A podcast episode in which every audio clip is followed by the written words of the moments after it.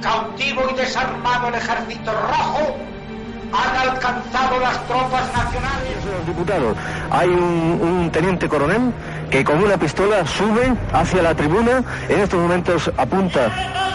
Es un... Estamos viviendo momentos muy graves para nuestra vida democrática. Y en estas circunstancias quiero dirigirme directamente a todos. de cercanías que circulaban Esto es Historias de la Historia. Dirige y presenta Fernando Lumbreras.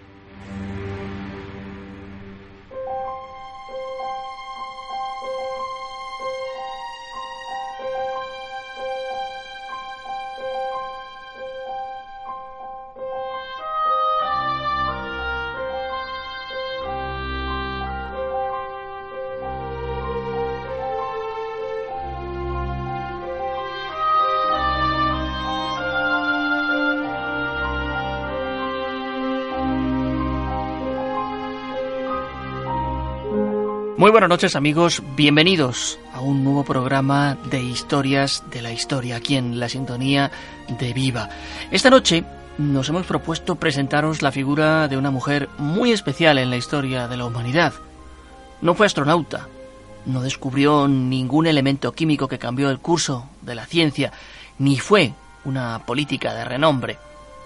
Esta noche les propongo que viajemos en torno a la vida de una mujer que cambió el concepto tradicional de algo tan indispensable en nuestra sociedad como es la educación. Esta noche, en Historias de la Historia, os traemos la vida y las enseñanzas de María Montessori.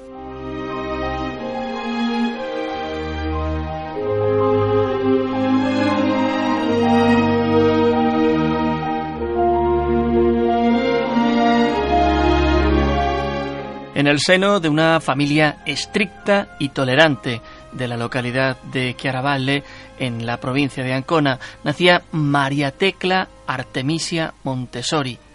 Fue un 31 de agosto de 1870. Su padre, Alessandro, era militar de profesión y un católico devotísimo que educó a la pequeña en unos valores, como decíamos antes, muy estrictos. A los 14 años ya la encontramos estudiando ingeniería. Luego pasó a estudiar biología, pero es que hacia 1896 se gradúa en medicina en la Universidad Romana de la Sapienza, algo que a su padre no le gustó demasiado. María se convirtió en la primera mujer en obtener la licenciatura en medicina en Italia. Ya entonces, en aquellos años en los que era recién licenciada, comenzó a interesarse por el comportamiento del ser humano e inició sus prácticas en la Clínica Psiquiátrica Universitaria de Roma.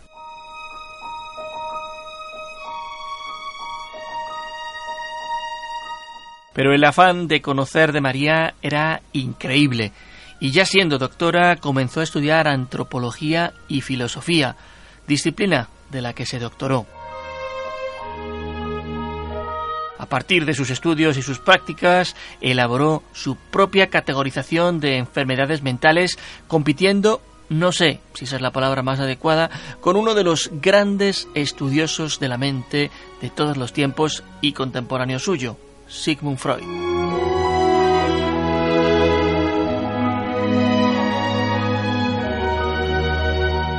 A finales del siglo XIX, Italia se encontraba inmersa en una serie de episodios históricos de gran trascendencia.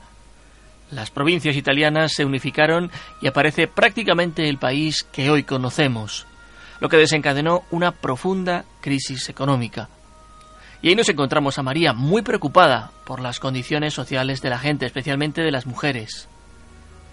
En 1896 lo dejó de manifiesto en un congreso en Berlín, pero es que dos años después, durante su asistencia a un simposio en Turín, ya comenzaba a interesarse por la educación y atención a los niños con discapacidad intelectual y planteó posteriormente la relación entre el abandono infantil con la aparición de fenómenos como la delincuencia.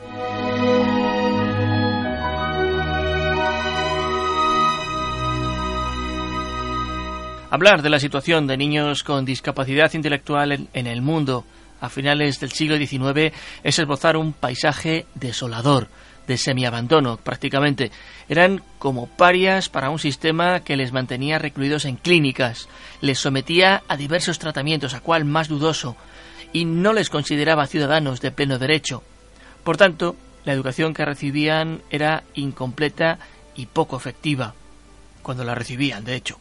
En Italia, la situación no era mucho mejor.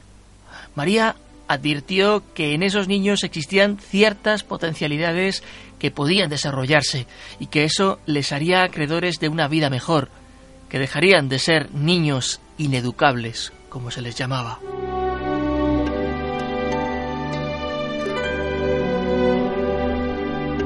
Gran amante de los pequeños, María Montessori comenzó a trabajar con aquellos que más lo necesitaban.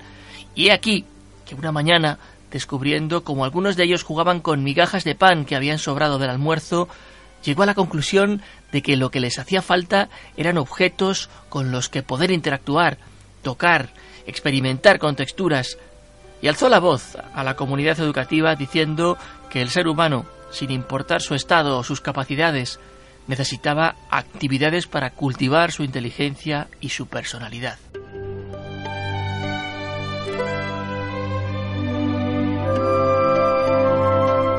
María tenía claro que el trabajo con esas personas especiales requería de un estudio de fondo que ayudase a comprender sus necesidades y mejorase el modo de interacción, y ello le llevó a encerrarse en los libros durante un tiempo.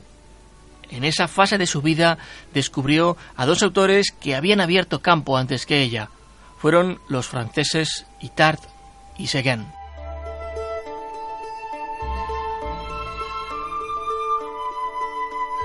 Itard es considerado uno de los autores más importantes de la historia de la pedagogía. Seguin elaboró directamente materiales para potenciar esas habilidades infantiles. Pero todos esos trabajos se centraban en el alumno, no en el profesor. Para hablar de la cualificación del profesorado, María descubrió al suizo Pestalozzi.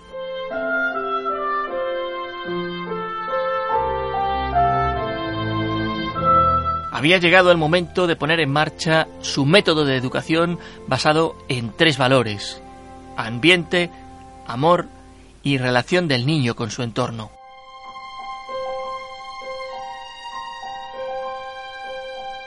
A partir de las ideas de Seguin, elaboró para los niños con los que trabajaba un gran número de materiales y se dejó ayudar por dos personas que sin estudios ni ideas preconcebidas se dedicaron a seguir sus pasos desinteresadamente.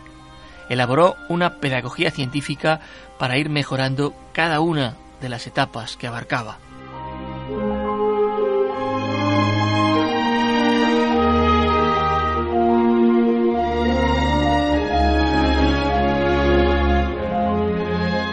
A principios del siglo XX, la situación económica en Italia mejoró y ello permitió la aparición de una serie de viviendas sociales que motivaron el desarrollo de las ciudades. Pero el sistema educativo italiano no escolarizaba a los niños entre los 3 y los 6 años, y eso llegaba a convertirse en un problema de convivencia muchas veces. Así que el gobierno italiano, que había oído hablar de una joven maestra, la mandó llamar para ver cómo podían encontrarse soluciones para este problema.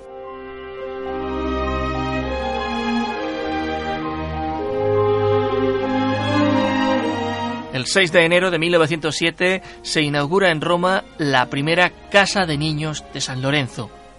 Allí se trabajó en la dignidad del niño como persona mediante la fidelización de valores como la higiene y el saber estar. El método de María iba funcionando cuando aquellos niños díscolos y problemáticos se iban convirtiendo en personitas amables, con valores, que no aceptaban premios, sino que se sentían satisfechos consigo mismos al hacer bien las cosas.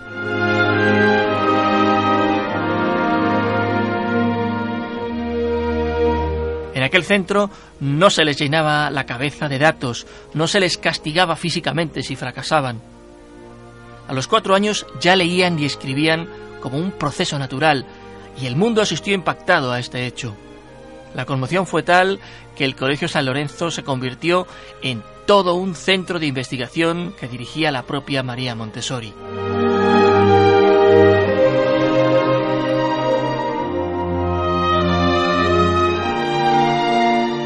En 1909 escribe la primera guía de su método de enseñanza e imparte un primer curso con gran éxito. Tan solo tres años más tarde, el inventor del teléfono, Alexander Graham Bell, se pone en contacto con ella y la invita a viajar a Estados Unidos. Bell fue el responsable de la apertura del primer centro en utilizar el método en Estados Unidos. Pero pronto aparecen en el mismo país autores que lo ponen en entredicho y este queda muy desacreditado por la comunidad educativa norteamericana.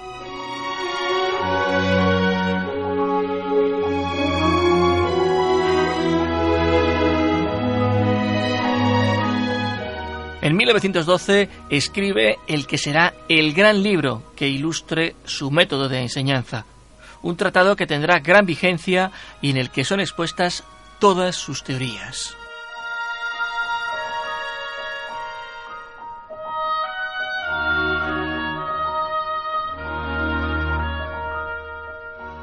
Hacia 1926, en Italia ya gobierna el fascismo con Mussolini. El Duce ve en los métodos de María Montessori la herramienta perfecta para adoctrinar a los futuros sucesores de su terrible dictadura. Le ofrece toda clase de ayudas a María y se funda la Real Escuela Montessori. Un método que Hitler también comienza a poner en marcha en Alemania. Sin embargo, poco tiempo después, la educadora se da cuenta de las intenciones y decide rechazar la ayuda del dictador italiano. Este, aireado, ordena el cierre de todas las escuelas. Lo mismo sucederá en el país germano. María sale de Italia y se instala en Barcelona. Tiene 64 años y es en nuestro país donde debe comenzar de cero.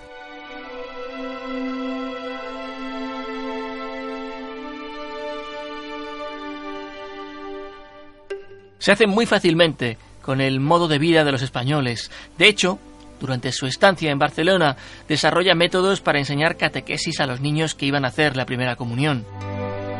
Todo parecía ir bien, pero en 1936 estalla la guerra civil y de nuevo tiene que abandonar su colegio, dirigiéndose a Holanda.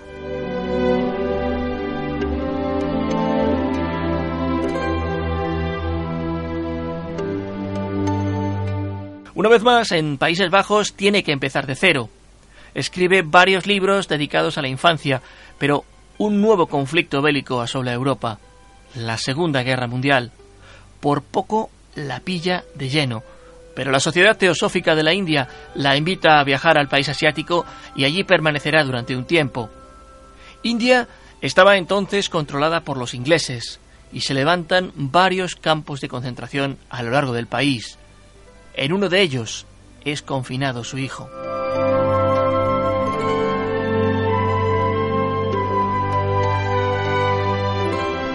María no se rindió y comenzó también a implantar su método de enseñanza en pequeños colegios de India.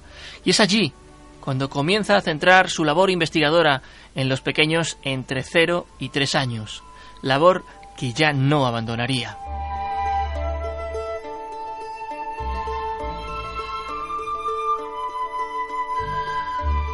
En 1945 termina la Segunda Guerra Mundial y María regresa a Holanda, donde continúa con su labor docente. Se abrieron varias escuelas y su método volvió a resurgir de nuevo ya no solo a nivel local, sino también internacional. Francia le concede la Legión de Honor por su contribución a la educación. La Universidad de Ámsterdam la nombra doctor honoris causa y fue nominada tres veces al Premio Nobel de la Paz, galardón que no ganó nunca.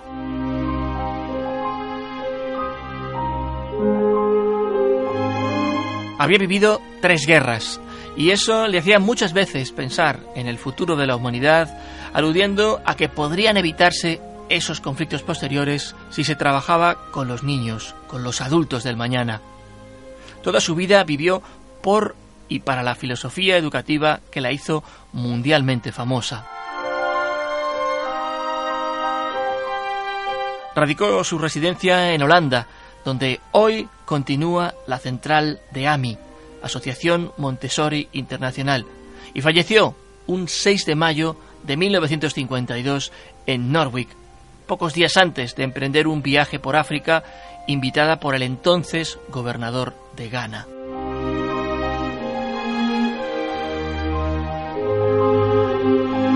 Escribió cerca de 14 libros, siempre con su método como trasfondo, un método que hoy navega, según los autores que consultemos, entre un modo de educación o una corriente de la filosofía pedagógica.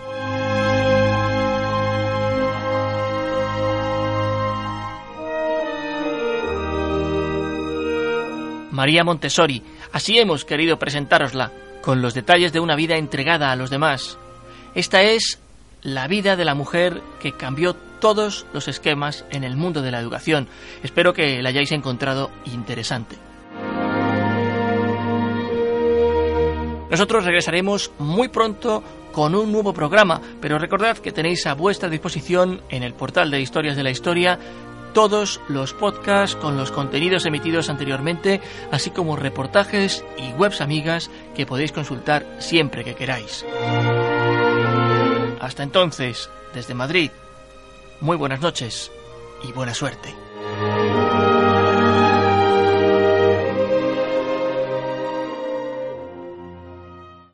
Viva Radio, tu radio de viva voz.